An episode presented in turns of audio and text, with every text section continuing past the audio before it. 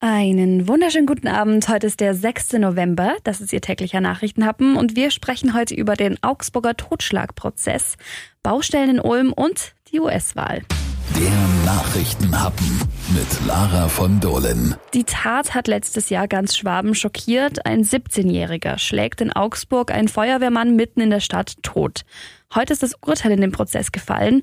Das Landgericht Augsburg hat den 17-Jährigen zu einer Jugendstrafe von vier Jahren und sechs Monaten Haft verurteilt. Wegen Körperverletzung mit Todesfolge und gefährlicher Körperverletzung. Für die Richter gab es keinen Zweifel. Der junge Mann hat am Nikolaustag letztes Jahr, 2019, den Mann am Königsplatz mit einem Faustschlag ins Gesicht tödlich verletzt. Der 17-Jährige hatte das auch schon zu Prozessbeginn gestanden. Das Urteil nahm er heute regungslos zur Kenntnis. Übrigens, die Strafe ist milder ausgefallen, als gefordert wurde. Die Staatsanwaltschaft wollte sechs Jahre Haft. Für alle, die jetzt nicht genau wissen, worum es geht, ein 49-jähriger Feuerwehrmann war in, mit seiner Frau und einem befreundeten Paar am Königsplatz in Augsburg unterwegs. Dort geriet er zwischen streitende Jugendliche, zu denen der 17-Jährige gehörte. Der hat dann zugeschlagen. Der 49-Jährige erlitt infolge des Schlags eine Hirnblutung und ist gestorben. Danach verprügelte der 17-Jährige dann noch zusammen mit zwei Freunden den 50 Jahre alten zweiten Mann und verletzte ihn schwer. Die Verteidiger des Jugendlichen hatten auf Nothilfe und eine Bewährungsstrafe plädiert, denn ihr Mandant habe einen Freund schützen wollen, den der Familienvater zuvor noch gestoßen habe. Für mich ist es eine Attacke, betonte einer der Verteidiger am Vortag. Rechtlich sei der Faustschlag also Nothilfe gewesen. Die Bewährungsstrafe ergebe sich dann aus der gefährlichen Körperverletzung gegen den 50-jährigen Freund des Mannes, sagten die Anwälte am Donnerstag weiter.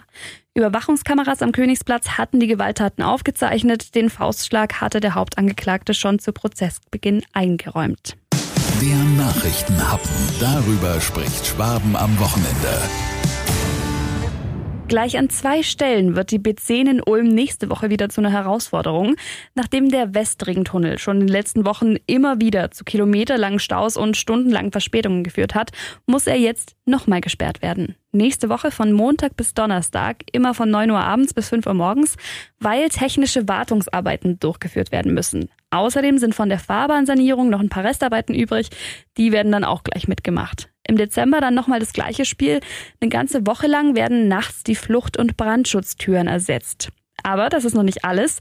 Auf der B10 Richtung Süden, also weg vom Blaubeurer Ring Richtung A7, müssen an der Blaubrücke Telekommunikationskabel erneuert werden.